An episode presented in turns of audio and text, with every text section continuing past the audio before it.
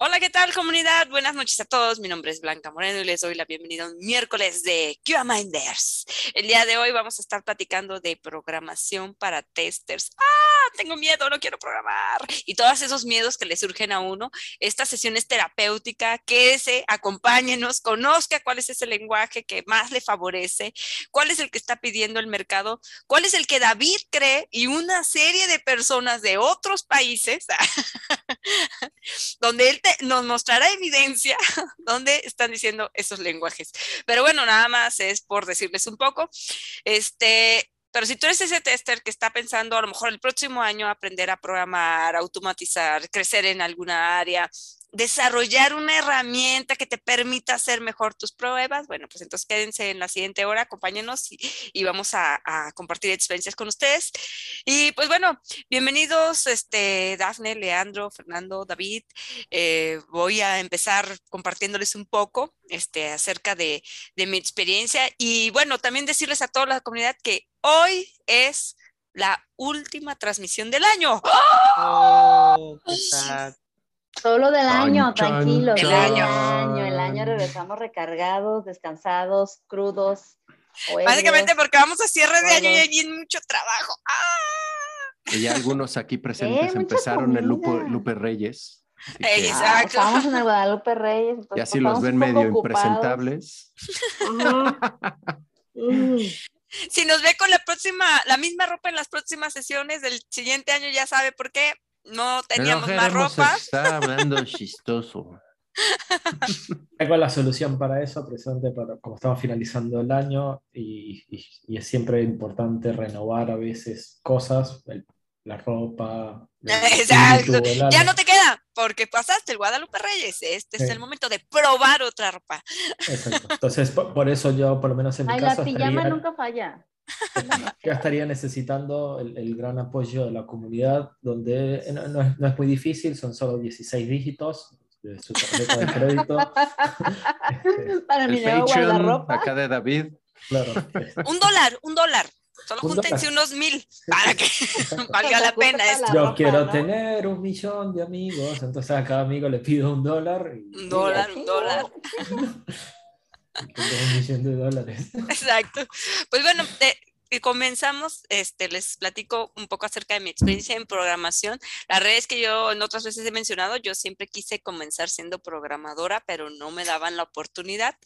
Y, este, y con el tiempo incluso lo vi como una opción más lejana de, bueno, nunca en la vida volveré a ser programadora o podré programar o veré algo de programación porque cada vez son más tickets de, de bugs y de los que atiendo, ¿no? Y de pronto uno en este aspecto de testing manual, que por supuesto no lo vas a dejar y siempre es muy útil, este, pero de pronto el día a día se vuelve como, otra vez lo mismo. Dices que 300 veces voy a hacer esta prueba, ¿no? Y no, y no hablamos de una prueba de performance necesariamente, es aviéntate la otra vez, no salió, otra vez, no salió, otra vez, y así, y más si te mienten de ya sirve mi máquina, o sea, eso no está padre, pero bueno, este, pero eso sí, creo yo que de todas maneras como testers, tener la lógica de programación, entender de pronto el lenguaje que, o sobre la tecnología que estás trabajando, ¿no? o, si o si también tienes que apoyar este a, mí me ha tocado trabajar con desarrolladores que dicen, les digo, hay un defecto, muy bien, vamos a debuguear juntos y estás ahí una hora con ellos viendo también código y, bueno, quizás no voy a programar, pero si no estoy entendiendo los tipos de errores que hay o, lo, que hay en un log, etcétera, pues estamos perdidos. Así que bueno, Dafne, eh, comencemos contigo. ¿Tú qué onda? ¿Qué tanto sabes programar? ¿Qué lenguaje sabes programar primero? Fíjate que alguna vez este, este, trabajé con JavaScript le metí mano a Java, medio coqueteé con Python. Mm, le metió mano a Java. Esa Dafne. Estamos programando, da. Hoy estamos hablando de la, sí estábamos hablando de la programación, si lo hice, este, no, podré no programar. Programación, sí, la orientada. objetos, claro. Sí, definitivamente me iba con los objetos de todo tipo de programación y lenguajes. Entonces, lenguaje principalmente. lenguaje, sí, sobre todo. Pero bueno, en sí, el asunto es que a mí se me hace crucial, primordial, verdaderamente importante que como testers, aunque seamos manuales, de verdad entendamos o agarremos la lógica de programación, ¿no? O sea, de alguna manera nos metamos ahí, hagamos el debugueo, eh, nos ensuciemos las manos porque si no, o sea, nuestro skill no mejora, pues y hay que evolucionar, aunque no automaticemos, pero lo entendemos. Y eso es muy, hace mucho la diferencia. Exacto, ok. Fernando Pequeño, ¿cómo estás? Ah. Hola. Hola. Bien, gracias. Hola, Nene. Hola. y, bueno, ¿tú crees que, por ejemplo, bueno, aunque ya haces pruebas y eso, pues, este, hubieses dicho, ah, ya, total, no voy a, porque tú comenzaste como programador, dijeras, ya, total, no voy a seguir programando, solo quiero testing manual, ¿no? pues fue un, bueno, eh, la, verdad, la parte, eh, mi historia de cómo llegué al testing fue, fue como que patas para arriba, por así decirlo. Fue, ajá, traumante porque... Y sí, si llegó patas arriba. Imagínate Conoció tú. Cata, lo mismo sucedió. No, no, no. sí, no, eh, Dolió mucho, exacto. Creo, creo que en el, en el contexto en el que me, en, el que me encontraba, no hubiera preferido solamente irme por la parte manual porque eh, de principio el testing que se necesitaba de entrada era con skill de, de, programación, uh, al menos para este, automatización de una, de, de una sola vez el cual fue un error para mí porque eh, si hubiese, si hubiese tenido la oportunidad, creo que primero hubiese eh, aprendido esa parte analítica de el testing eh, que, que, utilizamos casualmente, ¿no? Porque no es lo mismo programar con la filosofía de desarrollar un proyecto que programar casos de automatización con un paradigma orientado a, a, a pruebas de calidad. Entonces, eh, de cierto modo, eh, programar pruebas sin, sin entender fundamentos de, de, testing, inclusive de testing manual, obviamente, creo que eh, me metía como que en un círculo, porque muchas veces llegué a hacer ah, pruebas tipo Chrome Tabs, así como que eran automáticas, pero no llegaban a ningún lado. Entonces, uh, entendí de que tenía que entender muchos más fundamentos de, testing antes de poder automatizar a la perfección. Bueno, no sé si, si se logra la perfección, tal vez no, pero sí automatizar de una manera adecuada, con, unas mejor, con, con mejores prácticas, con, con mejores formas de, de, diseñar casos de prueba. pero, pero sí, no, no soy lejano a la idea de que si me hubiesen eh, ofrecido un puesto como que, mira, tenemos solo para cuidar manual, no decir no, eh, creo que sí hubiera dicho que sí, eh, porque aún, aún así tiene su, su, parte fundamental e importante hacer pruebas manuales. muchas veces las personas tienden a subestimar el trabajo de un QA manual porque piensan que solo le pican, le pican al botón y que reportan bugs rebuscados y se pelean con todo mundo. Pero eh, la verdad no es tan así. Tiene su ciencia, tiene su, su, su metodología, encontrar errores, inclusive la forma... Su magia. Inclusive su forma de, de, de, reportar cosas. Inclusive creo que el, el, QA tiene uno de los mejores skills, o debería tener uno de los mejores skills de comunicación. Para Somos grandiosos, yo lo sé. Dime más. Exacto. Y, y, sí, uh, no sé, ya creo que me, ya me tomé mucho tiempo. Ya, adiós, tita. Se me está lavando, continúa. no, no, no, está bien, está bien, está bien. Y bueno, aquí entonces, pues, yendo como un poco con compañeros eh, de eh, Leandro, este, tú, hombre experimentado y sabio. Ah, hombre de mundo. Hombre de mundo. Ah, No, ok, ok. Sí, pero ya bueno. raro del otro modo, pero. sí, sí tan experimentado. ¿Qué lenguajes maneja? No, bueno, en a lo largo de las transmisiones, pues Leandro nos ha hablado de muchas cosas que sabe, pero aquí viene esta parte de, este, tú te ves a lo mejor diciéndole a Leandro de antes, deja la programación, ha sido una ventaja para ti como tester, Tío, obviamente te especializas en pruebas de performance, pero este, ¿crees que de todas maneras hubieras podido dar un, buen resultado si no fueras tan proeficiente en lo que sabes acerca de programación? Em, la verdad creo que no. Eh, ahí yo mi carrera en sistemas la inicié como programador. Fueron las clases creo que más me gustaban en la carrera. Eh, algún rato, otro cuando empezamos con teoría de objetos que debo admitir no le aprendí o le agarré la onda luego, luego, pues era así como de, ay, tengo que hacer este proyecto, pero ya después en el trabajo, pues fue donde arranqué, ¿no? Programando, empezando con C Sharp y ASP, a secas 3.0, no .NET. Y sí ayudó mucho. La verdad es que si no hubiera tenido ese, esa trayectoria, mucho de lo que empecé a hacer como pruebas de performance, el tipo de automatización que se hace, es programática. Pese a que me formé ya cuando empecé mi vida de tester y de performance tester en Loadrunner, que pues tenía su recorder, podíamos grabar ahí los pasitos, pero después sí requería entender qué estaban haciendo cada uno de los comandos. Y es algo que ahorita de lo que mencionaban eh, que Daphne decía, ¿no? Cualquier tester, aunque sea manual, necesita, le beneficia mucho, pero no lo super necesita. Un tester manual con que sea diligente, fijado y siga bien los pasos, o sepa ver dónde le voy a pegar al sistema para que llore, o generalmente lloran, eh, me parece más que suficiente. Pero sabiendo temas de programación, incluso se te ocurren más cosas, puedes tener más perspectiva.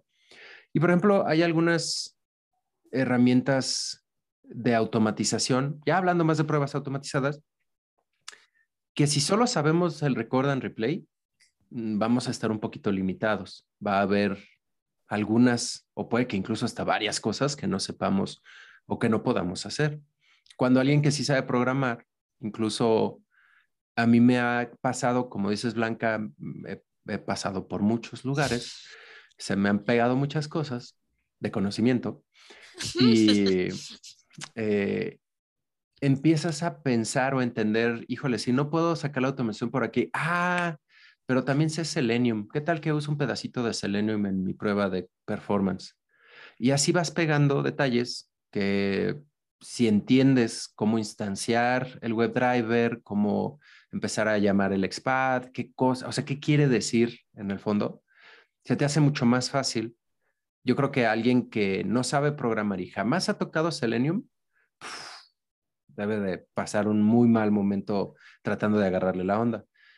Pero alguien que ya está acostumbrado, que, ah, sí, objeto, método, el evento aquí, tal, eh, se traduce al expat, está mapeando todo con objetos, con clases, vámonos, hasta el script está haciendo todo esto sí hace una gran diferencia. Incluso como empleados, como profesionistas, podría decir que pues todos estamos persiguiendo la chuleta aquí, el cachín, cachín. Entonces, eh, yo creo que la gente que sabe o entiende de programación, casi seguramente, no te voy a dar un porcentaje, no conozco la cifra exacta, pero seguramente van a ganar un decente porcentaje mejor de ingresos si saben programar van a aspirar a otros puestos o pueden incluso ser la persona, ¿cómo decirlo? Me ha tocado ver en equipos, ah, tú eres tester, sabes programar, o sea, vente, tú eres el de out of the box que sabe cosas raras y el cuate así como de, pero, pero yo sé nada más hacer un foro, o sea, le entendí, no hay tanto acá. tú con eso nos resolviste, no, no, ándale, tú eres acá.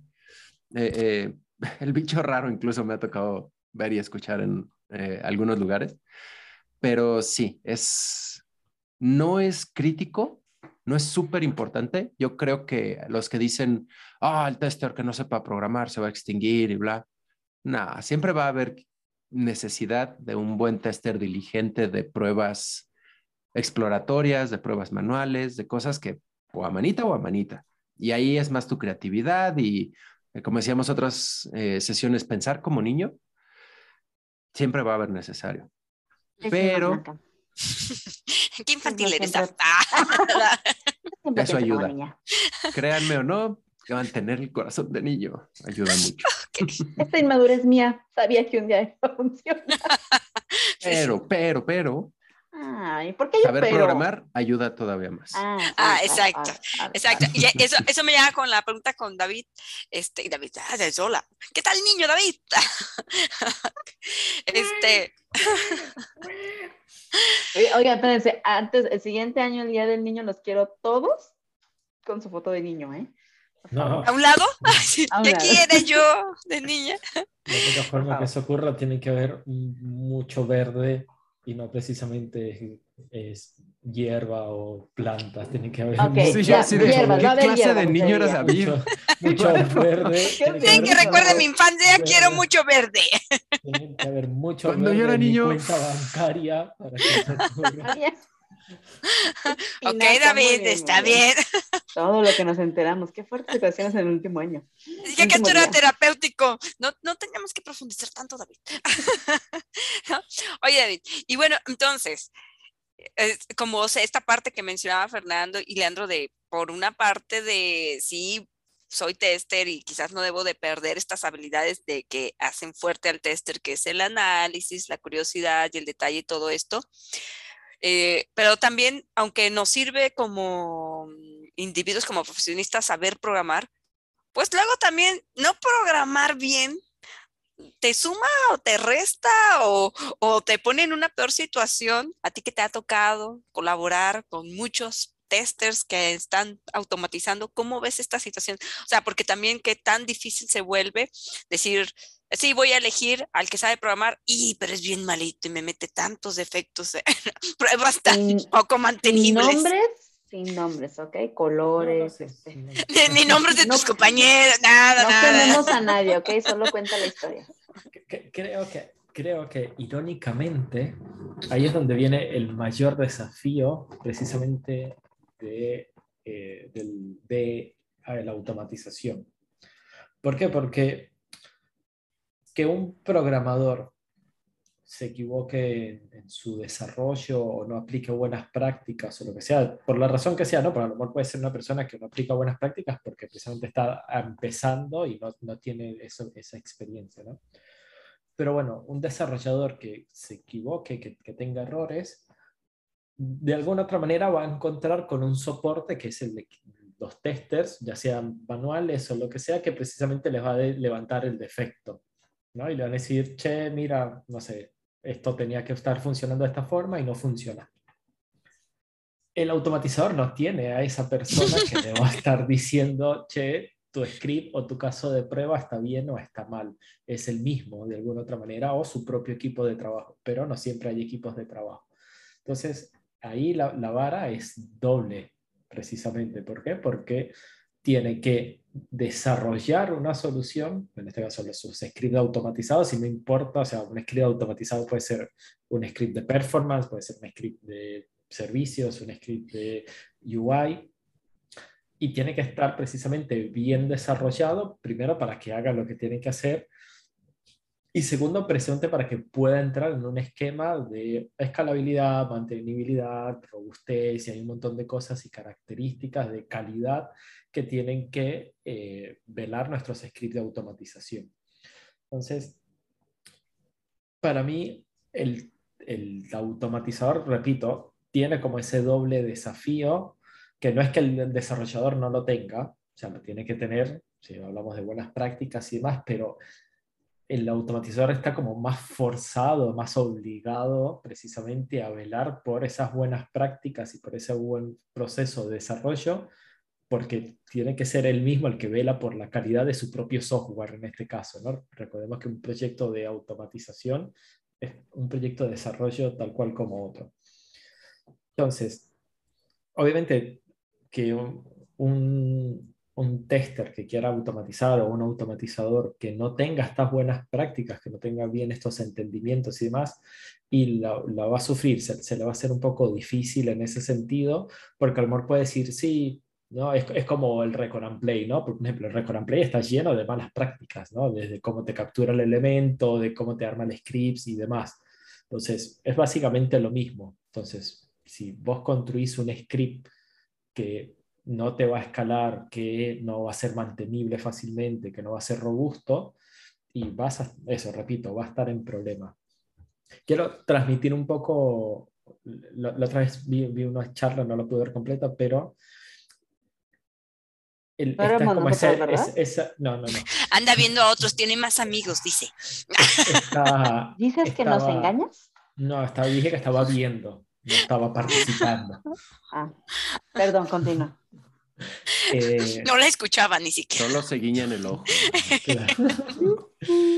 Eh, eh, donde está este, esta idea o este mito un poco, ¿no? al principio estaba el mito de ah, los testers manuales van a desaparecer, ¿no? porque la automatización es el futuro. Después empezó a, a nacer el mito de, bueno, el futuro del tester es la automatización. Y no, no necesariamente un tester tiene que migrar o tiene que evolucionar, tiene que convertirse como si fuera un Pokémon en, en automatizador, ¿no? No. O sea, lo de la Guadalupe Reyes es por otras causas que uno se esponja, pero. Estermón, yo te elijo. Estermón.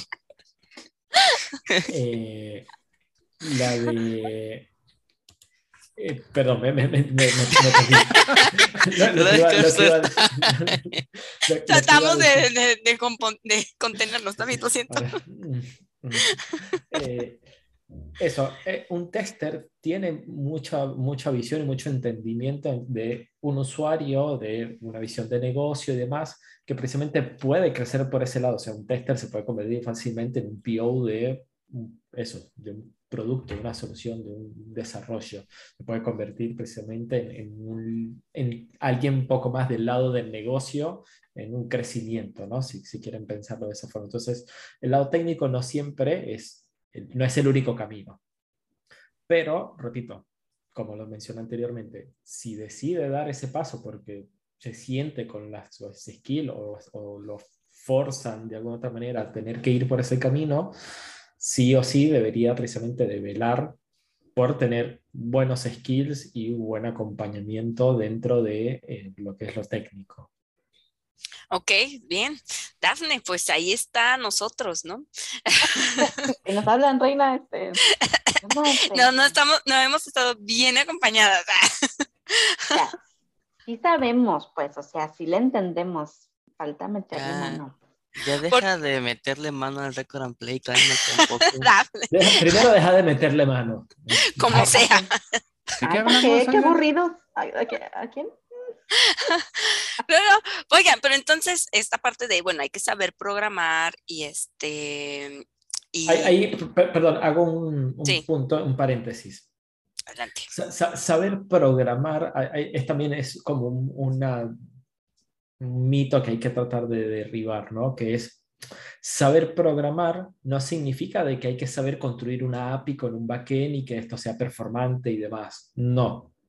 Saber programar significa, porque no, un automatizador no va a desarrollar eso. Saber pensar. Eh, va un poco por ahí, tiene que precisamente entender los conceptos y los principios de la programación. Entonces, eso, ¿no? Podemos hablar precisamente de los principios SOLID, del principio de la programación orientada a objetos, de lo que es la alta cohesión y el bajo acoplamiento, tal vez conocer algunos patrones de diseño que son utilizados dentro del mundo de la automatización. Programación eh, funcional.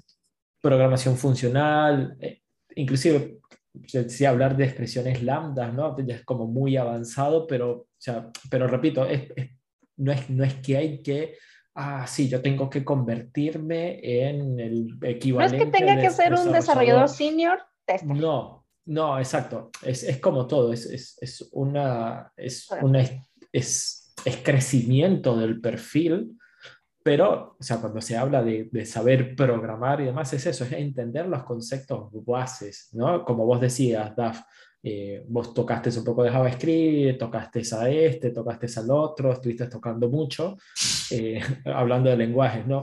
Ah, eh, okay. Toca aquí, toca allá, no Entonces, pero, Pero es eso, vos, vos, misma lo dijiste, ¿no? Entender precisamente los, los, principios y los fundamentos de la programación. Para, para, mí, un automatizador o cualquier perfil del mundo de IT, o sea, nosotros trabajamos en IT, obviamente tiene que tener tal vez un stack tecnológico fuertemente, eh, vamos a decirlo, manejado, consolidado y demás, pero, pero tiene que ser muy cross, o sea, al día de hoy con todas las cantidades de variedades de herramientas, soluciones, proyectos, dificultades, lean precisamente, puedo hablar también mucho de eso, es, eh, y no importa en qué frente, o sea, no importa si es UI, no importa si es web, eh, perdón, no importa si es servicio, no importa si es performance, o sea, por ejemplo, ah, yo, yo trabajo con Load Runner, entonces, bueno, si voy a trabajar con Load Runner es, es, es Sí, creo que era, ya no recuerdo bien. O no, voy a trabajar con JMeter y bueno, tiene que ser Groovy. No, voy a trabajar con Catalan, este, Java o Groovy. No, voy a trabajar con Cypress, tiene que ser Java. Pero, aquí viene algo, este, viene de Leandro. Ah, Leandro. Pues sí, ahí, ahí, por ejemplo, yo agregaría muy cierto en cuanto a los lenguajes de programación, tanto como herramientas. Ahí haces la analogía, ¿no? De estoy en LoadRunner, estoy en JMeter, estoy en Neoload yo sé en principio lo que quiero hacer, tengo la mentalidad o pienso, no digamos programáticamente, pero performance cargamáticamente, ¿qué es? Yo entiendo los conceptos, justo hoy estaba platicando en la mañana, si sabemos más o menos las acciones principales y qué, queremos lograr con el software, me da lo mismo que si es Microsoft Office, si es OpenOffice, si es Google Suite, yo sé más o menos dónde hallarme lo que estoy buscando de hacer. Le pico, le pico, ah, mira, aquí está el botón de hacer eh, el texto bold, más eh, en negritas, ¿no? Y lo mismo pasa con las herramientas. Conoces el concepto, es nada más traducir o encontrar dónde está el botón. Y los lenguajes de programación, en su mayoría, es prácticamente lo mismo. Tenemos esa mente programática donde decimos, ok, está fluyendo aquí, yo sé que es un evento, que es un hilo, que son cosas asíncronas, cómo se corren, como herencia, polimorfismo, todas esas cositas que nos pueden estar afectando después.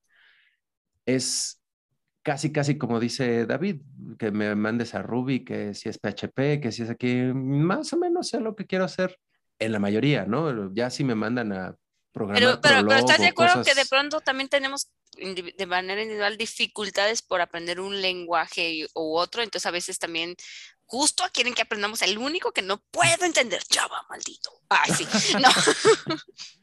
Ahí, por ejemplo, lo entiende, yo, lo entiende. Yo, yo, lo debatiría que no es el lenguaje en sí lo que a lo mejor se te está atorando, sino el concepto de la programación de objetos. Creo que eso, y, y, lo digo de experiencia propia, y ahorita conté que en sus días cuando empezamos con las clases de objetos, yo así de polimor, ¿qué? Yo nada más quiero mandar llamar mis funcioncitas. Poliamor, no, no, esto no. no, yo solo conozco de poliamor, ¿qué es eso? Sí, sí, yo Monógamo, monógamo. No, es, es, y, ah, y, me pasó, o sea, pese a que hoy toda, tampoco puedo decir todavía, ah, sí, yo, este, la pistola de objetos. ¿Me puedes explicar polimorfismo con, con comida? Eh, ah, bienvenido a su clase de polimorfismo con comida. ¿Vamos a transformar el espagueti en una pizza? No, no, no, no. ¿Tiene usted una pastelería? La, clase, eh, el objeto que instancias de tu pedido de Uber Eats puede recibir muchas cosas. Eh, el método pedir cosas, le puedes meter varias, pocas.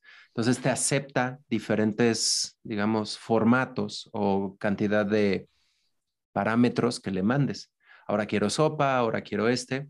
Entonces, tiene diferentes, eh, claro, tienes que crear algo que te acepte con la misma eh, función pedido, método, digamos, que puedas meter diferentes platillos o bebidas. Estoy muy eh, lejos de la verdad, no sé, David, te veo. No, estaba, me, me, estaba me dio hambre, me dio hambre, va a decir, pero está bien. Voy a pedir de cenar, espera. Por ahí, Sí, porque la, la, la, en, realidad el polimorfismo, en realidad el polimorfismo es, o sea, vamos de ahí primero a la base, ¿no? Vos, vos, tenés una clase, en este caso, o un objeto que tiene acciones, que puede tener comportamiento. Este comportamiento es lo que se traduce en los famosos métodos o funciones. Ah. Entonces, eso, vos puedes tener un comportamiento, un ejemplo, vamos a hablar del famoso auto, que a veces no es comida, DAF, lo siento, o vamos a tomar el, elemento de, de, comida, ¿no? Entonces, bueno, vos tenés el elemento a lo mejor de comer, ¿no? Vos tenés la acción de comer precisamente, pero vos puedes comer distintos platos de comida y esas acciones se pueden comer de distintas formas. No es lo mismo comerse un plato de sopa, que necesitas una cuchara y se absorbe, a que comerse un plato de pastas, donde inclusive el plato de pasta te lo puedes comer solo con un tenedor o con un tenedor y una cuchara. Con la mano. O con la mano. Exacto, vos te puedes comer un pollo que te lo puedes comer con la mano, te lo puedes comer con cubiertos, entonces, o una pizza. Entonces, la acción es comer, es la misma. La acción es la misma. Ahora, dependiendo de lo que vos necesites, vas a necesitar precisamente que se modifique el comportamiento de alguna otra manera. Repito, no es lo mismo comerse un pollo con la mano que comerse un pollo con cubiertos. Entonces, puedes, también. Puedes tener la, función es la misma. Comer y que traiga primero qué es lo que te vas a comer y segundo con qué y que se comporte diferentemente. A veces, digamos, un tenedor es un integer, un número entero. O a veces quieres con la mano y es un string o es otro objeto incluso. Entonces, depende de lo que recibas en esa instrucción, vas a tener, se tiene que declarar incluso diferente cuando estés haciendo las instrucciones de tu objeto, de tu método polimórfico pues esa misma acción. Ya te di todo. Python es más fácil. ¿Saben qué? De verdad, se los voy a dejar la tarea para el 2022. Es que dicen que no lo estamos entendiendo porque Leandro lo está explicando al, al, no, puro, no, Leandro al puro Java. Lo, está explicando bien. No, no, no, sí, está bien. no, ven por qué no aprendo Java. Ven por qué. Yo lo, estoy diciendo es que yo lo único que y, para que Python es. Y, y, el tema, digo, Python sí eh, te, te, facilita algunas cosas, pero el tema es que necesitas a veces polimorfismo. Quieres eh, la acción crear y si no vas a comer, por ejemplo, eh, perdón, y si no tienes que poner el método comer contenedor, el método comer con bla, comer pollo, comer pastel, y acabas con unas cosas programáticamente no es. ¿no? Ajá. Y ahí también tiene otros beneficios ya como herencias, ya como poder eh, construir a partir de ahí otras cosas. O sea, te da, son, son caminos que puedes tomar. Eh, en, Python, de nuevo, te, te, soluciona algunas cosas, pero si necesitas programar o crear algo donde en uno recibes el pollo, en el otro recibes espagueti, quiero pollo con espagueti va, te creamos una forma, una otra nueva forma del método comer donde puedas recibir los dos y es válido. a lo mejor de espagueti. no. También. Es Navidad. Pechuga napolitana con eh, rodeada de pasta al revés, ¿no? La clase tiene la capacidad de, de cambiar su comportamiento en esa, en esa función. Sí, sí, depende, por ejemplo, va a hacer cosas diferentes si es un pollo o si es una pasta. No, no, no lo va a procesar del mismo modo. por, eso viene, la palabra de polimorfismo, ¿no? O sea, porque muta precisamente el comportamiento en base a lo que recibe. Ok, bueno, y en esta parte donde dices, bueno, pero yo quiero que siga siendo tester, porque tester es el que nos encuentra los defectos, bla, bla, bla, y programas, qué chido, pero entonces ¿Qué me importa más de esta persona que automatiza pruebas? ¿Qué le voy a estar preguntando a lo mejor en una entrevista precisamente? O sea, que, eh, porque algunos testers que automatizan, de pronto cuando tú estás conociendo su nivel, ellos a lo mejor algunos te hacen hasta la aclaración, pero bueno, sí sé programar, o sea, te puedo hacer los scripts, pero no soy un programador, yo no hago ah, cosas muy complejas, ¿no? Entonces también es como, bueno, sí las mejores prácticas, pero entonces también eso, qué tan complejo se vuelve la programación que, que debería tener alguien que automatiza en relación a alguien que sí se dedica a desarrollar aplicaciones. Yo voy a eh, robarle la palabra a David, que yo ya mero me tengo que ir, perdón que eh, les dije tengo que correr más temprano. Eh, yo mi recomendación, y esto también creo que puede llegar a ser personal y depender del contexto, depende de para qué quieras a ese tester son las preguntas que le vas a hacer. Pero yo así si me dices de, de cajón, ¿qué cosas para evaluar o ver? Serían cosas básicas de programación. Entiendes ciclos, entiendes eh, casos, entiendes eh, teoría básica de algunos objetos. No necesariamente que sea un experto aquí, coder de Google, con, eh, ahora sí que ven código de Matrix casi casi. además que cobran bien mucho. también cobran como paga Google, exacto.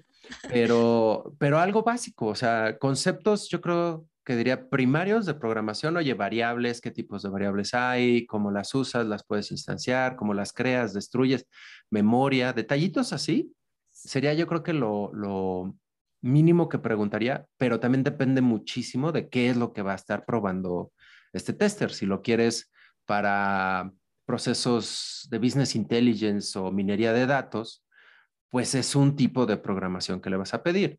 Si es para temas web, es para otro. Si es frontend, eh, JavaScript a lo mejor. Entonces, ahí yo diría, depende mucho del contexto, pero para ir midiendo, ahora sí que el agua, ¿qué eran los camotes, los frijoles? el agua, los camotes, sí. Digo, también los frijoles van con agua, no hay también hay que cuidarlos. este, diría yo, preguntas básicas de temas de programación y ver si tienen noción ya si, si entiende esas cosillas básicas, ya el resto lo entiendes, no pasa nada, tú pásale y está contratado. Y bueno, con eso este, yo me despido. Les deseo a todos muy feliz Navidad, feliz Año Nuevo, que se cuiden mucho, que la pasen bien con los suyos y Reyes Magos y Guadalupe Reyes y todo lo demás. Cuídate mucho. Em, cuídense todos. Te queremos. Y pues, feliz siguiente 2022 todos los éxitos. pandemias, que nos veamos en persona ya todos. Exacto. Todo lo demás. Así que cuídense mucho todos. Una de sus ovitas de, de, fin de año, por favor, que sea regresar a eventos presenciales. Por favor. Una, la mitad. Ay, sí, la blanca, bien, bien, bien, regresar a arrimarnos unos con otros. Hola, ¿cómo estás? Dafne, ya sabes qué, qué, estuvo haciendo con los lenguajes. Arrimarme, dice, como que sí, como que sí, ¿ven? Como que ya, ¿sabes pues. que mis adiós. Toca aquí, toca ya, nos vemos. Uh, ya regresamos.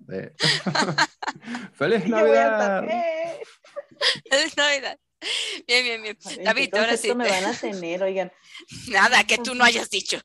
Ah, o sea... cierto. David.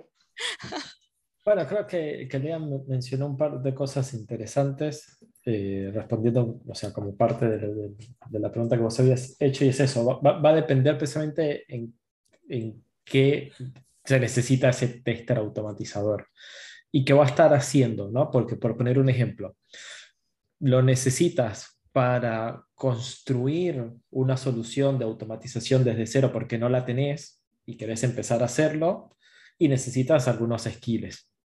Lo necesitas para que ya utilice algo que ya existe y es como un proceso, un proyecto de mantenimiento, si querés considerarlo así. Y bueno, a lo mejor no necesita tener tantos skills en algún lado y a lo mejor sí ciertos entendimientos en otras, en otras etapas. Precisamente con, con Q Minds Lab trabajamos mucho en, esa visión precisamente de pararnos un poco en entender el qué y después evaluar el cómo, ¿no? Porque el cómo, repito, lo, lo, habíamos visto anteriormente, a veces es entender qué es lo que se necesita realizar y después el cómo, de última levanto Google, cómo hace esto tal lenguaje y lo escribís. Ahora, ¿cómo llegas a ese punto? Es donde está el desafío. Pero fíjate, ahorita diciendo eso de los skills, este, ahora resulta que de pronto tú dices, necesitas que haga esto el tester. No, a algunas empresas le urge, necesitamos urgentemente a alguien que haga ciertas cosas de automatización, pero de pronto... Eh, como precisamente los sueldos ¿no? en la industria han cambiado, y, y, pero también todas las empresas dicen, bueno, también quieres ganar más, entonces aunque seas junior, necesito que traigas un skill alto, pues quieres ganar eso ya desde ahorita, bueno, pues desde ahorita necesito que ya logres hacer muchas cosas, o ya no es suficiente de, puedo leer código, ah, que faltaba un punto y coma, ¿no? O sea, sí necesito que hagas más cosas. O sea, ya quieren juniors con, con, con, por, por, poner un ejemplo, yo he hecho entrevistas de trabajo donde hay como estos testers híbridos, vamos a así llamarlo, que han hecho algún pequeño laburo de automatización. Y obviamente no le voy a preguntar a lo mejor cómo, no sé, por poner un ejemplo, qué patrón de diseño se puede implementar para obtener una única instancia en el caso que lo necesites para una conexión de una base de datos, ¿no? Por poner un ejemplo. eso, eso, sería, ojo, a lo mejor la puedo hacer, pero no con la intención de eh, hacerlo romper en la entrevista, sino precisamente entender si tiene esa capacidad o no. Pero si entiendo que es un tester que está, vamos a decirlo, como más en el alto nivel, ¿no? que está como, bueno, que yo utilizo algo, por, poner un ejemplo, yo, sé automatizar en Catalog, ¿no? Vamos a, poner el ejemplo de... Como si fuera Fernando, ok, Fer, ¿sabe? yo, yo, yo, sé automatizar en Catalog, entonces, bueno, ¿qué es lo que hace Catalog? Catalog es una carcasa que está montada sobre Selenium. Entonces, ok, yo sé que vos a lo mejor probablemente cosas de Selenium claramente no las, no las vas a entender porque estás trabajando sobre una capa arriba. Bueno, ahora, ¿cómo haces vos para construir tus casos de prueba? Contame, ¿cuáles son, qué, ¿cómo haces vos la detección de los elementos? ¿Cómo construyes vos un caso de prueba a lo mejor donde necesitas evaluar esto? Eh, entonces, em, empiezas a lo mejor a preguntar cosas de de entendimiento o, no sé, eh, tipo examen de A4Q, ¿no? Le muestro lo un fragmento de código y le digo, bueno, ¿cómo haces para detectar este elemento en este fragmento de código? Entonces, la gente, ah, bueno, ok, sabes EXPA, sabes ese selector, sabes cuál es a lo mejor la mejor estrategia, sabes a lo mejor la, la diferencia entre una espera implícita o una espera explícita, ¿no? Por poner un ejemplo, ¿no? Hablando de Selenium puntualmente. O si son cosas de servicio por una pregunta que yo hago muchas veces, ya no la hago, pero por eso la voy a expoliar, porque si no sería trampa, pero yo a veces le hago las preguntas a la gente, la capa de servicios, ¿no? Que, ah, bueno, es para un proyecto de servicios. Digo, bueno, imagínate que haces un request y te devuelve un 503. No quiero que me digas qué es un 503. Quiero que me digas precisamente a qué está asociado ese error. Entonces, ¿Qué es lo que estoy tratando de buscar? Bueno, saber si conoce temas de los level status. Entonces, ah, no, es un error que está del lado del servidor. Bueno, ¿eso qué significa? ¿Qué, hay que hacer si hay un error del lado del servidor? Ah, no, entonces, bueno, es un error, pero se puede haber caído el sistema, es un error de desarrollo, qué sé yo. No es lo mismo un level 400, ¿no? Que es un error del lado nuestro. Entonces, eso, no es que hay que saber programar en algunas ocasiones, repito, dependiendo en qué instancia o, etapa te vayas a posicionar. También dentro, vos como profesional, vos puedes decir, ah, bueno, sí, yo soy automatizador, pero no soy el plus ultra developer color verde neón color ah. verde neón exacto que te puede desarrollar una solución de automatización en cinco minutos en cualquier lenguaje de programación que vos me digas no yo soy una persona que sabe automatizar que tiene criterios de automatización y que puedo utilizar o he utilizado ciertas herramientas. Este, Entonces, ahí es donde viene el, el, punto importante de también uno como profesional, dónde se quiere o dónde se ve posicionado. Ajá. Y bien, bueno, y una cosa de, este, precisamente de, debo aprender a programar, porque yo lo que yo estoy, bueno, lo que yo estoy percibiendo, lo que Blanca se asusta, ¡ah! es que bueno, si sabes programar, qué bien, pero si ya me dijiste que sabes programar, te voy a hacer como todas estas preguntas de mejores prácticas, patrones de diseño, bla, bla, bla, bla, que a lo mejor, este, oye, bueno, pues sí, eh, circunstancialmente a lo mejor estoy en un proyecto donde doy mantenimiento scripts y este y sí creo mis casos de prueba, pero la verdad es que a lo mejor eh, bueno, no, ya sea porque no me dejan participar a crear un framework y cosas más complejas, etcétera, pero lo que sí estoy Pero a lo mejor no lo necesitas. claro, claro. Sí, exacto, pero lo que sí está sumando, como mencionabas ahorita, es que este, lo mucho o poco que sepas programar, debes de poder crear scripts o soluciones para diferentes capas, ¿no? No nada más la UI, sino también en servicios. Y creo que por ahí, por eso es como, eh, ah, bueno, sí, todo mundo busca gente que automatiza y aunque todo el mundo pide mucho dinero, la verdad es que para muchos proyectos pues no pueden quedar y terminan haciendo pruebas manuales otra vez, ¿no? Sí, pero ahí precisamente eh, creo que, pero eso ocurre en, general en cualquier capa, ¿no? En muchas ocasiones los job descriptions son cualquier cosa también, eh, donde eh, ah, sí, necesitamos un tester automatizador. Entonces, bueno, pero realmente, ¿qué necesitas? Por, por ejemplo, en el lugar donde yo trabajo, eso sí lo tenemos como un poco más diferenciado sea, nosotros, por ejemplo, tenemos la capa UI, si quieres pensarlo, tenemos la capa de servicios y tenemos performance, que son cosas completamente distintas. E inclusive tenemos básicamente tres roles para eso, ¿no? Entonces, bueno, yo, necesito que, me, que, venga alguien a automatizar. Bueno, pero ¿qué vamos a automatizar? No? O sea, ¿qué necesita el proyecto? ¿Es algo en la capa UI o es en la capa de servicio? Pues si es en la capa UI, por poner un ejemplo, tal vez necesitaría saber algo de Selenium. Si es en la capa de servicio, con que sepa a lo mejor algo de Postman y de SOAP UI, ejemplo, me sirve o no, ¿no? Entonces, precisamente lo que ocurre en muchas ocasiones que los job descriptions dicen, no, necesitamos un automatizador que sepa JavaScript, PHP, esto, lo otro, base de datos, Selenium, REST, REST Azure, un montón de cosas, entonces, bueno, si empiezas a, necesitar a alguien que tenga todos esos skills, bueno, lo mejor yo como tester automatizador, si nada más tengo una pequeña parte, tampoco voy a poder optar o no debería estar posicionando a, a, esa, a esa búsqueda, ¿no? Pero eh, precisamente como te decía, no, no, necesariamente necesitas entrar en un proyecto de automatización como el gurú máster de automatización, porque puede ser que mm, a lo mejor ni siquiera quieras llegar a ese punto. A lo mejor vos como tester no quieres decir, no, yo no quiero ser alguien desarrollador técnico, porque a mí me gusta el testing y yo además yo he hecho entrevistas de personas que dicen, ya sabes que todo bien con la tecnología, pero yo me quiero centrar en evaluar la calidad del software y yo utilizo las herramientas para poder agilizar mi trabajo. Y tienen el conocimiento técnico como para seguir llevando el trabajo, ¿no? Y justamente vamos a la, a la pregunta de Alex, la que dice que los testers deberían ser incluidos en los code review de código de desarrollo. O sea, hay que tener un conocimiento técnico. Hay que entender de código y saber de código, ¿no? Pero ahí, ¿cómo sería nuestra participación, por ejemplo, en un code review? Bueno, por, ejemplo, en un code review puede ser complejo porque puede estar precisamente desarrollándose algo que puede ser difícil precisamente de entender si no estás entendiendo el producto y lo que se está desarrollando, pero un o, la, o, la, solución que están implementando, cómo la están implementando. Claro, porque, porque a lo mejor están creando como, o sea, no sé, una interfaz que se conecta entre distintos servicios y entonces vos decís, bueno, ya esto no, no te, a lo mejor ni siquiera es un tema técnico, a lo mejor no tengo el background de qué es lo que están haciendo.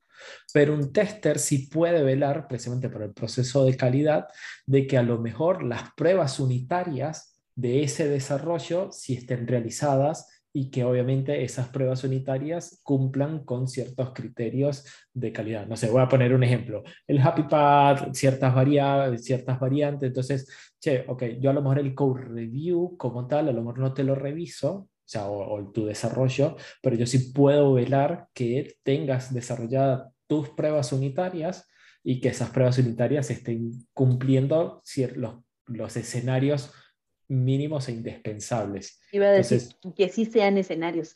no estés probando. Es que sí validen algo. y, que, claro, y que no tengas un hacer true, ¿no? Por poner un ejemplo. Ah, sí, yo creo que la prueba unitaria hacer true. Fer le hizo así, ay, la piedra. Entonces, bueno, ok, esa prueba está mal hecha, ¿no? O, o eso, ¿no? Es una prueba que está mal hecha y te da verde, pero eso está mal hecho. Entonces, eh, el, el tester sí puede velar por eso y, a eso eh, precisamente es lo que se llama, o lo que apunta un poco al Chief Left Testing. Exacto. Bien, y bueno, es, entonces viene esta parte de, este, hablemos de esos lenguajes populares, ¿no? Que de pronto este, están pidiendo mucho y que también, y bueno, no sé si decir este, que debamos ir por el popular, pues quiero aclarar que pues cada lenguaje pues en su dificultad que tiene, la demanda que tiene, cuando hay poquitos se paga más alto, ¿no? Y cosas así, este, pero entonces también, como mencionaban hace rato, si tienes las bases con uno, pues puedes ir por más, ¿no? Y entonces a lo mejor hablemos de ese lenguaje que nos pudiera ir dando bases, que no se hallaba. O sea, uno, uno que nos dé bases. Sí. Tú, Fer, ah, tú, Fer, que sabes, dos, ah, o no sé cuánto sepas, tú cómo ve, te ¿a qué le dirías al Fernando del pasado? O sea, ¿crees que repetirías iniciar por Java? No, eh, o por Python. pues honestamente, si hubiéramos iniciado por Java, hubiera sido más fácil, porque Java, simplifica muchas de las cosas que enseñaban con, ensam con, no, ensamblador, no era nomás. Ah, no me acuerdo qué era antes de ensamblador, pero creo que. ah, no me acuerdo cómo era este lenguaje, pero era contemporáneo de C. Ajá, ok. pero igual, y, eh, ah, sí, vimos C y C fue una maravilla, pero cuando entramos a Java, Java era como que, wow, sí, esto se entiende mucho mejor. Y en aquel entonces, no es que sea tan viejo yo, yo creo que mis profesores no conocían nada de Python. A duras penas llegamos a conocer JavaScript ya al final de la carrera casi, porque todo eran cosas de, de trabajar con Skeleton, todas esas cosas de, de, de, antigüedad. ¿ya? El Fer no eh, está tan viejo. ya, eh, con Corva, imagínate, imagínate, yo aprendí con Corva todavía y ustedes dicen que yo soy joven, pero ya enseñaron eso, ¿no? Y, y, y eso trabajaba, eso era para, eh, para enseñarte a programar basado en interfaces de, de escritorio, de puro desktop, ¿no? Ya al final, ya al final de la carrera, como cuarto año tal vez, ya cuando uno pudo dejar de depender de las enseñanzas de los profesores y mandar a la chingada algunas cosas y les daban libertad para, para ejercer sus propios proyectos, ya encontramos cosas uh, un poco más exóticas como PHP, por ahí salía un Python 2, me acuerdo, eh, JavaScript en ese entonces, y había un montón de cosas, un universo como Angular, en, en aquel entonces, antes de Angular, Angular como framework tal, de MVC, tenía, había algo eh, creo que empezamos por Angular JS, el primero que yo vi. Luego me di cuenta que había algo más grueso con, con Angular eh, MVC. Y luego ya vinieron estas cosas más nuevas, como, como eh, ROS y frameworks basados en, en JavaScript, como Node y otras cosas como React. Eh, realmente le han sacado mucho, muchas cosas a JavaScript y yo creo que eh, por eso se mantienen eh, en uno de los lenguajes más populares. Y en, eh, en, lo personal me gusta mucho JavaScript. Hay, hay, gente que no le gusta, no sé. Ya, ya le vi la carita a David que no le gusta. Pero entre Python y, y JavaScript yo me quedaría con, con ambos. JavaScript, vaya, sacó una cosa genial con, con, esto de TypeScript. La, la hicieron, la, la, la, verdad, la mataron con eso. Está muy, muy chula. Es la jugada con TypeScript. Porque JavaScript es tan malo que por eso hicieron TypeScript. ¿Estás viendo? ¿Estás viendo? ¿Estás viendo? ¿Estás viendo lo que ¿Cómo es? ¿Cómo es? ¿Te das cuenta? Es que, es que es eso, o sea, la, la, los desarrolladores... De la vida, estamos, estamos yo no, en época de amor. Consta que yo no estoy diciendo... Hay que amar a todos los lenguajes.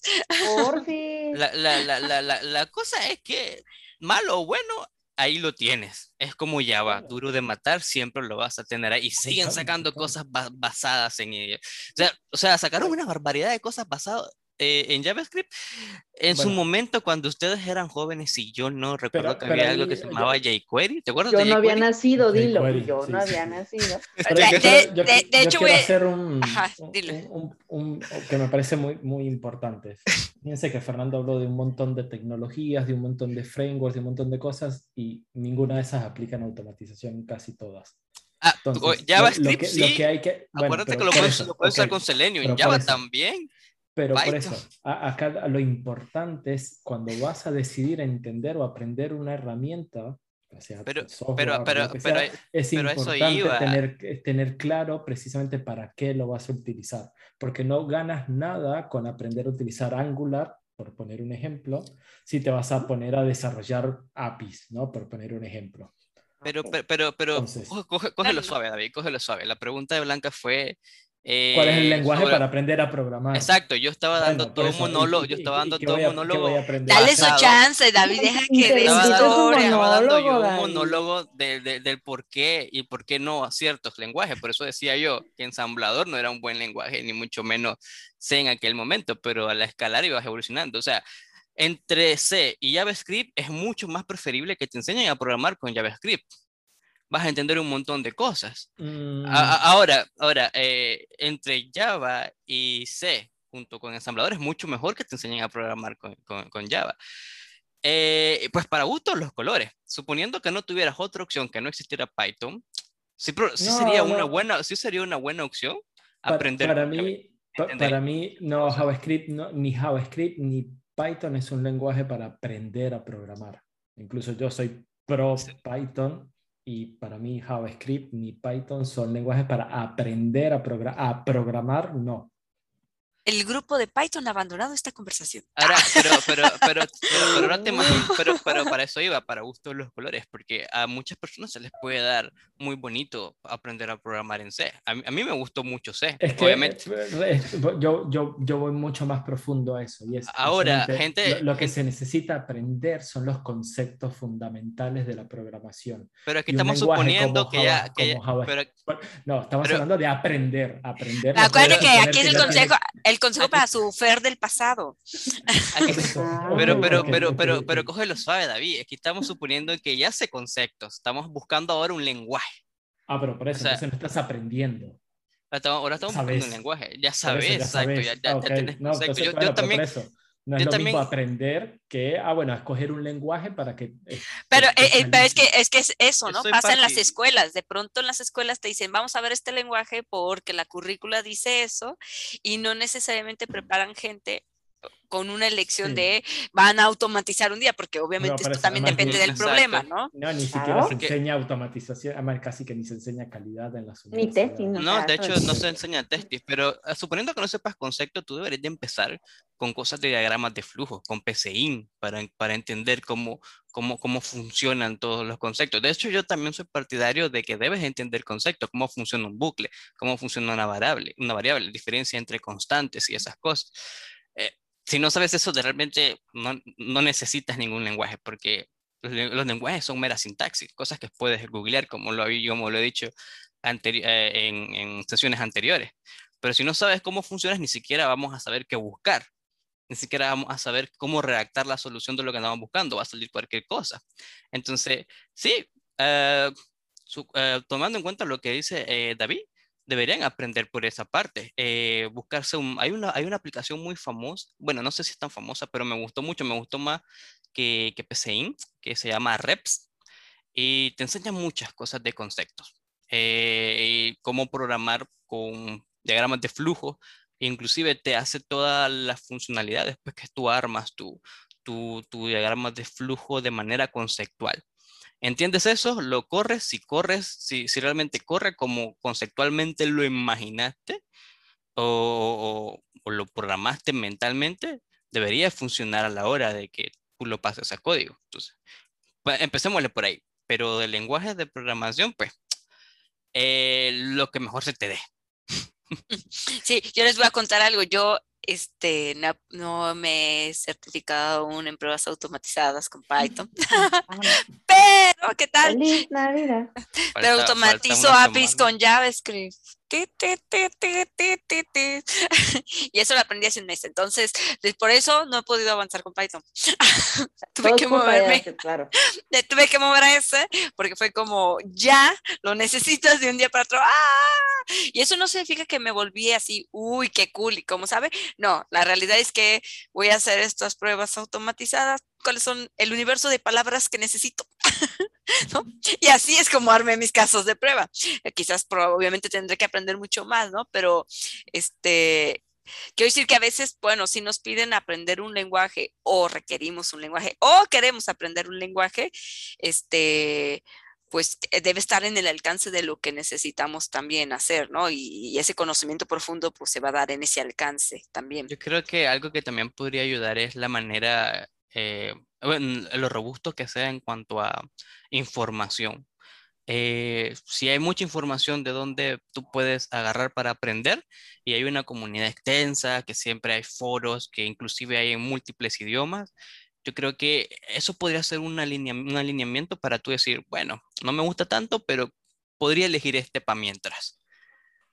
Porque ahí, creo que eso te, te va a facilitar un poco el aprendizaje en ciertas cosas porque hay información al alcance. Todavía hay muchos lenguajes que incluso no han, alcanzado eh, expandir tanto eh, mucha información, aunque son muy buenos lenguajes. Eh, no estoy seguro, pero en, su momento Rust tenía ese problema de que era muy bueno, pero la documentación era muy difícil, muy escasa. Entonces era como que, wow, que no soy muy bueno en esto, entonces no tengo documentación, no avanzo mucho. Exacto. David, ya, sácalo, sácalo. No, eso, pues, yo, lo que iba a mencionar precisamente era el, el, punto de este, eso, ¿no? Si, si voy a aprender un, con un lenguaje, o sea, eso es, mi primera experiencia, inclusive yo soy, vos, o sea, todo el mundo conoce que yo soy bastante pro Python, pero yo aprendí mucho de los fundamentos gracias a Java. ¿Por qué? Porque precisamente es tan, o sea, es tan cerrado o tan algunas cosas medio a la vieja andanza que precisamente pude aprender todos los conceptos y fundamentos. Y no sé si aprendería, si pudiera aprender con C, porque precisamente C no es un lenguaje que se utiliza en el mundo de automatización. Entonces, a, lo que voy, precisamente, si son testers, quieren aprender a programar, porque van a precisamente a ir a un enfoque de automatización. Ustedes con C no van a, o sea, ustedes no van a ir a programar un kernel de Linux, ustedes no van a ir a programar un driver, no, ustedes van a ir precisamente en el mundo de automatización de alguna otra manera. Entonces, tal vez lo que sea necesario precisamente es entender los fundamentos, obviamente, de la programación orientada a objetos para aprender a programar. Luego, entonces, inclusive en ese sentido, me pudiera quedar entre C Sharp y Java, ¿no? Con alguno de esos dos. A lo mejor C Sharp no tanto, no, me siento como tan flexible en el C Sharp que con Java. Ahora, ya después, escoger un lenguaje para convertirse en algo más robusto, en un especialista o en poder resolver o hacer un montón de cosas, como dijo Fer. Como que a gusto y placer, entre gustos y sabores, variedades de colores. Entonces, sí, es, sí me parece bueno e importante entender a veces lo que se conoce como precisamente las tendencias. Y en ese sentido, a veces las tendencias, las, lo, que está sucediendo, precisamente empieza a, a ser algo importante.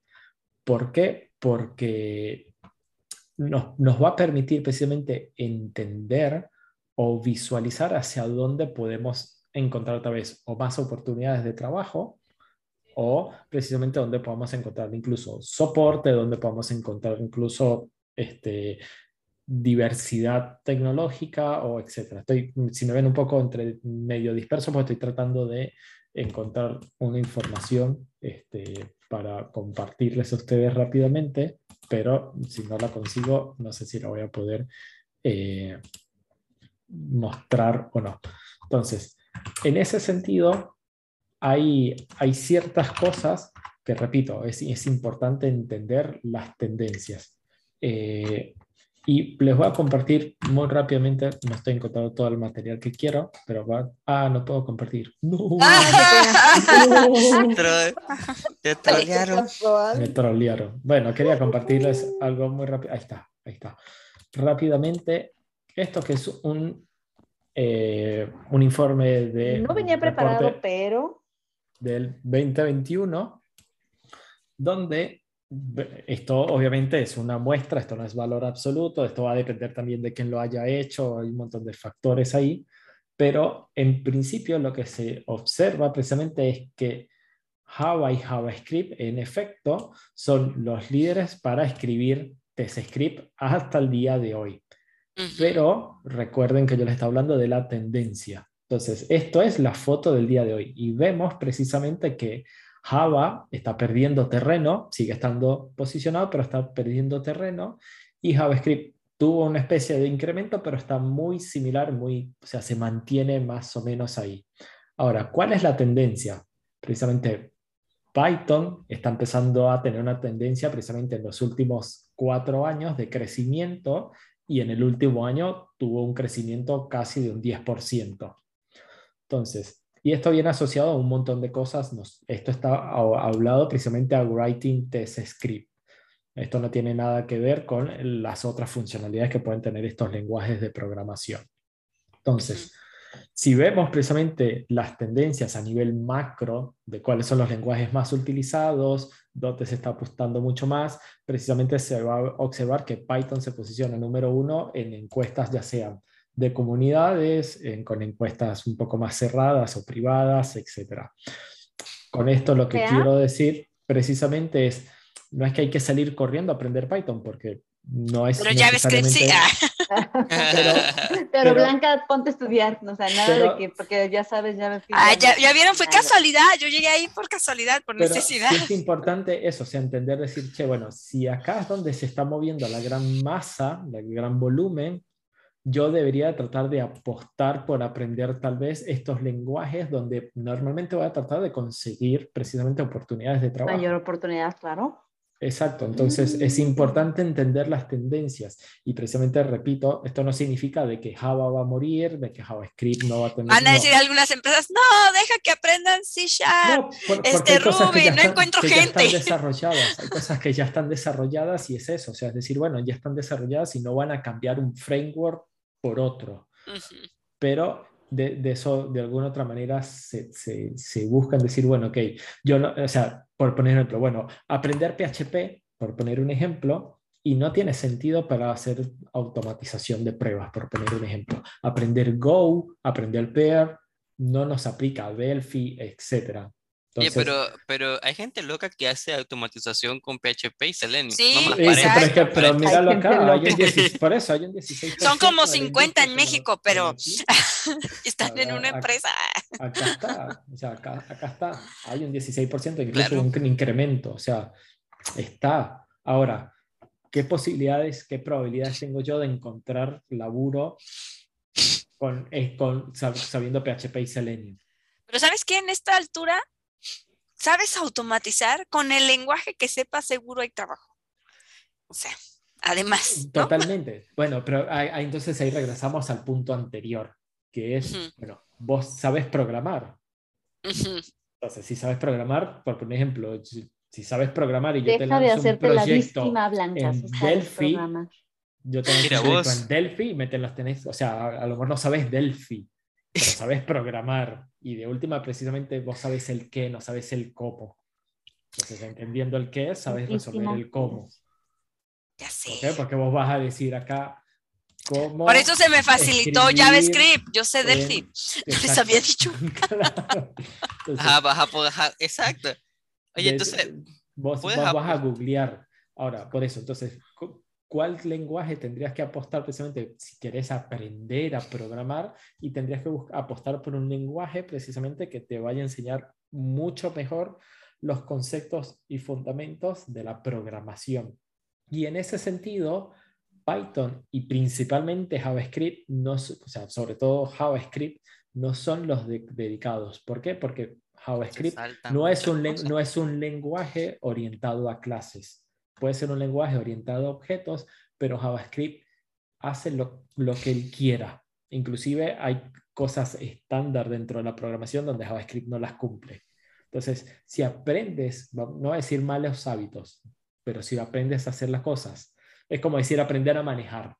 Si vos aprendiste a manejar a los ingleses que van por la izquierda, cuando te mudes a Estados Unidos y te vas a llevar un choque. ¿Por qué? Porque en Estados Unidos, en América y en el resto del mundo, exceptuando tal vez tres países más, se maneja a la derecha. Entonces, si aprendiste a manejar a la izquierda y la vas a tener difícil.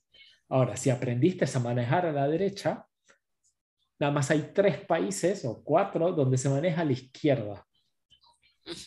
Entonces, ahí lo único que tienes que hacer, bueno, vos es un switch, pero vos te puedes mover al resto del mundo y vas a saber manejar.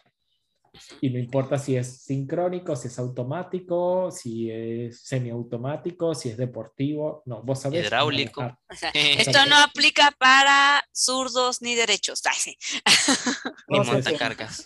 Poniendo exacto el ejemplo, ¿no? Entonces, eso, si vos aprendés a programar con JavaScript de entrada, y va a haber un montón de cosas con las cuales no te vas a poder enfrentar y que cuando te enfrentes vas a chocar como un accidente de tránsito. Y eso no significa que esté bien o esté mal, pero me parece bien. ¿Por qué? Porque te, estás aprendiendo cosas. Pero precisamente si quieres, y esto va a depender de la persona, si quieres aprender algo que te posicione lo mejor posible ante una oferta de laburo y ante el mercado, bueno, hay que entender las tendencias, hay que entender cuáles son esos grandes lenguajes y cuál es lo mejor que me puede posicionar a mí si yo me tuviera que dar el mismo consejo a mí de con qué aprendes a programar para automatizar, y yo sigo apuntando a Java como lenguaje. ¿Por qué? Porque tengo la mayor cantidad de cuotas del mercado, me va a enseñar a programar y demás. Después que aprendo a resolver todo con Java, obviamente no cambiaría nunca Python por nada del mundo. ¿Por qué? Precisamente porque está en crecimiento, porque es mucho más fácil de resolver un montón de cosas, pero sé que son más fáciles de resolver porque ya sufrí con Java. La comunidad de Python ha vuelto. Listo. Se ha unido de nuevo a la conversación. Ahí está el dinero entre Java y Python. Solamente tienes, ya, ya tienes uno, te faltan otros dos, Blanca. No Exacto. No, ¿cuál? Mira, ya, mira, ya, Java más o menos, o sea, ese no lo he programado siempre, se me ha hecho difícil. JavaScript, check. Python, ya sé más cosas. C Sharp, C funcional, también check. PHP, check. Visual Script, check. Ruby solo he visto algunas cosas. Delphi, check. Perl, check. Go, go, no. no go. No go. yo, he hecho cosas en Java, en JavaScript he hecho, pero no de automatización. Python, C Sharp, PHP, eh, Groovy, BBScript. Eh, y no sé si me está faltando algún lenguaje por ahí. Ah, bueno, yo, y otros que no tampoco aplican, ¿no? Como Assembly, Pascal, lo que sea. Pseudocódigo. Pascal, sí. ¿Ese, era, ¿Ese era el que iba a decir Pascal? ¿Qué onda? Yo tengo hambre. ¿Tú, tú das? Pero dejo de Yo compartir. tengo hambre. Dejo de compartir. ¿Te imaginas automatizar con Turbo Pascal? ¿Qué cosa? ¿Y saben No, qué? La única que, que hace actividades de automatización diaria ahí, la Dafne, y, y- y no, no, yo no les voy a presumir lo que sé hacer. No lo hago, no lo preso. Ah, más, más clara no lo pudo haber dicho David. Python y Java es donde está el dinero. ¿dónde están mineras? Follow the Entonces, a ver, comunidad, van a hacer su cartita de año nuevo, ¿no qué? No, no es Santa Claus, perdón, su, su carta de propósito del 2022. Ya ¿Qué sé, un curso de programación de tarjetas navideñas en Python, en JavaScript. Tarjetas ¿Qué tarjetas navideñas. comunidad? Minders. Aprenda a programar. Blanca, ¿aún recuerdas programar en, en tarjetas perforadas? No me tocó, fíjate. Fí- Fíjate que no alcancé a llegar a esa clase. Llega, me levantaba tarde. Cualquiera que me conozca me respalda.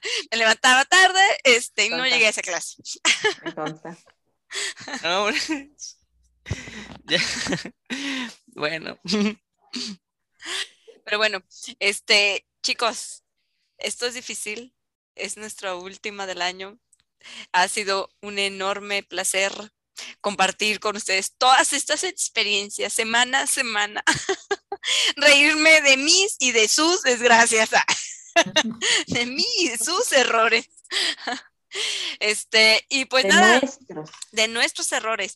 No vamos a estar aquí transmitiendo el año nuevo y esto, pero cerremos con La vida de estos año nuevo. buenos deseos, estas promesas de 2022 como testers, como, bueno, no como tester porque David es un impostor, sino como este, personas Profesionales. profesionales del es software. una clase polimórfica. Eh. Eh, Ah, ser poliamor dijo una cosa. Esto- cálmate, cógelo suave también, cálmate. Fer, ¿cuál sería tu propósito de año nuevo y también que le digas a la comunidad que, que, que busque, qué opciones? Ah, mi propósito de año nuevo sería mejorar mi inglés, am, buscar la certificación en automatización para, para, para el próximo año. La- e- e- Es, como un reto. Tengo, tengo miedo, como dice el meme, tengo miedo. ya, sí, sobre, sobre, sobrevivir a, al, a- al 2000, 2022 quizás. Sí, también, eh, no, pues, y seguir aprendiendo nue- nuevas cosas de, de, creo que también uno de mis propósitos va a, entrar, va a ser entrarle a, a- al DevOps, aprender un poco de DevOps. Yo, desde que conozco a David, yo me he empezado a, a- a linchar con gente que dice, quiero ese puesto, yo soy DevOps, soy ingeniero DevOps, y yo siempre le digo, no, güey, DevOps no es un rol, cabrón, cálmate. Ah, traigo a Santa David en mi cartera y él dice, ah, De ley, no así. Yo conozco a alguien que sabe y me dijo, espérate, te voy a contactar para que te calles, cabrón. Así no es, mentira. Pagándose entre los Q-Minders. No, o sea, es, es, es, eso para mí, o sea, ya, yo no la peleo. lo digo, pero yo no la peleo. Que vivan ese error. Pero eso, es, eso es como decir, ah, bueno, nosotros eh, somos QA, ¿no? El QA tester. no, no, somos. Sos, sos QC, en realidad sos QC. ¿no? O sea, Excúseme. Excúseme. yo soy Daphne, ¿sí? Entonces, nada, o sea, es, es, un término y de eso, las búsquedas se dicen, ah, sí, bueno, buscamos un DevOps. No, no, o sea, sí, sea, a lo que te refieres, está mal, pero bueno, dice, yo, al menos ya no la peleo en realidad. Ah, sí, así, así, Muy bien. ¿Y cuáles van a ser tus deseos de, de Año Nuevo y para la comunidad, David?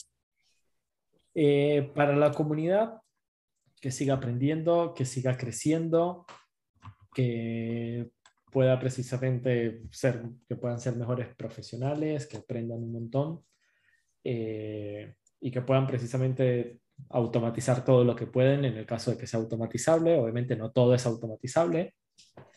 Eh, y que precisamente el mundo de la automatización es, es algo más allá que simplemente automatizar un caso de prueba.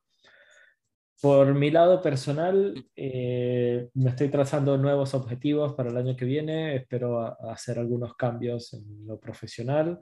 Eh, voy a intentar apostar por algunas certificaciones con Microsoft que son desafiantes. Eh, espero precisamente poder estar trabajando con Microsoft, obviamente desde el lugar donde trabajo, pero haciendo nuevos desafíos. Tratar de hacer un, poco un, paso a un lado a lo que es el mundo de testing y automatización. No significa que lo abandone, pero eh, es, ir haciendo algún paso hacia un lado, eh, precisamente para poder crecer y aprender nuevas otras cosas.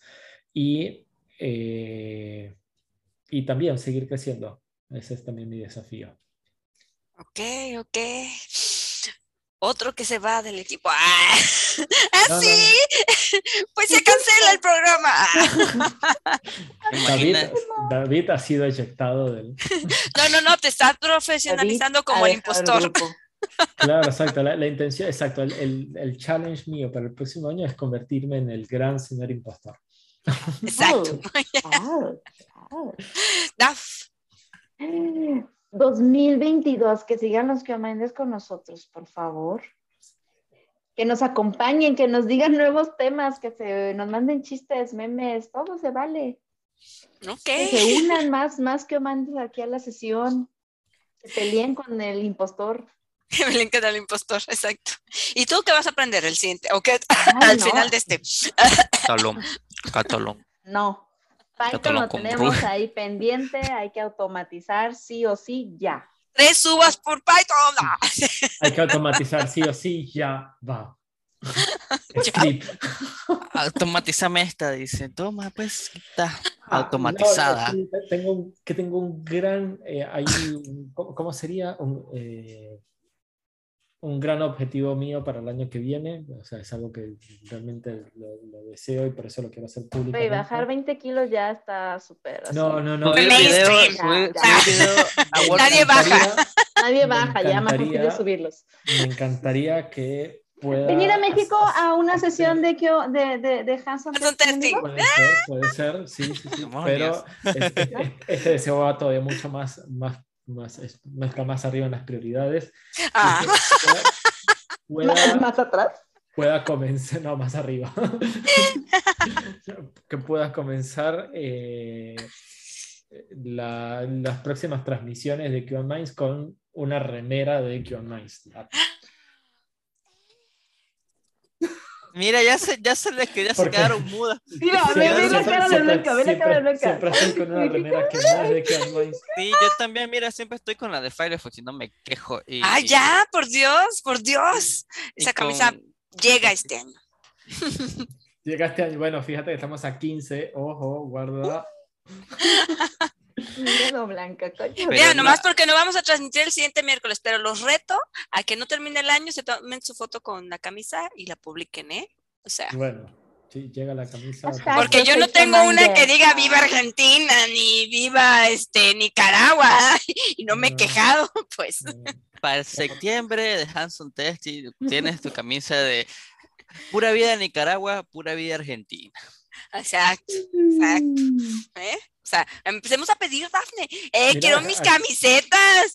Acá hay una, acá hay una autoinvitación para una sesión de Minders, bien, por, por Alex.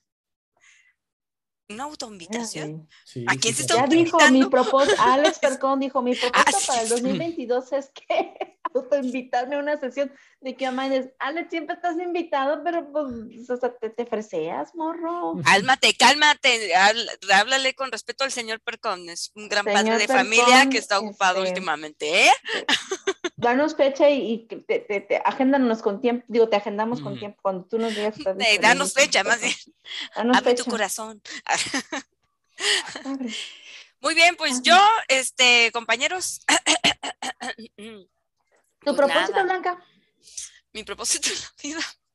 Mira, mi propósito es levantarme, no quedarme dormida en juntas, estar atenta al tiro con todos los Mi propósito es llegar a tomar vacaciones, ya. Exacto. Todos, ya, vamos. Este, dejar de consumir bebidas energizantes, o sea, solo si durmiera bien, quizás. Espirituales, pensé que ibas a decir. Espirituales también. También, bueno, no, de esas quiero más. este, no, pues esa parte de... Eh, amor. Eh, bueno, tengo que cerrar la certificación de Selenium con Python, eh, profesionalizarme con las pruebas automatizadas de APIs y con JavaScript, pero así algo más robusto.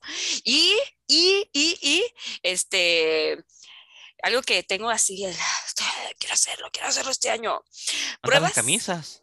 Mandar ah, las camisas. Ah, pruebas de mandar camisas. Ah, pruebas de blockchain y pruebas de este, Salesforce automatizadas, pruebas automatizadas de Salesforce. Entonces, este, no sé, no tengo nada que hacer, no salgo, ya saben cómo soy. No tengo vida social. Nadie me quiere. Oye, que, que tú me amabas. Perdón, me proyecté. Sí, me gusta, automatización Salesforce, también me anoto ahí. Yo quiero. Eso, eso. pues nada, comunidad, les deseo todo lo mejor, que sigan aprendiendo. Recuerden que en esta carrera y quizás en todo como profesional uno sigue aprendiendo para poder ser mejor y conocer más cosas y brindar mejores este, soluciones a nuestros usuarios finales. Así que feliz año nuevo, felices fiestas, los queremos mucho, gracias por acompañarnos todo el año y como dijo Dafne, escríbanos, anótense, vamos a tener unas nuevas cosas para el siguiente año, pero sorpresa, y ya les iremos Blanca de rubia. Seré blanco. Blanca ya no será blanca, será Moreno. Otro personaje. Será green. green. Blanca Navidad, bienvenidos a Blanca Navidad. Listo, pues nada, chicos, los quiero mucho. Fernando, David, Dafne, todas los comunidades. Pásenle bien y nos vemos el próximo año, chicos. Chao. Nos vamos a extrañar. Extrañen, nos coman mucho. Hasta el próximo año, gente.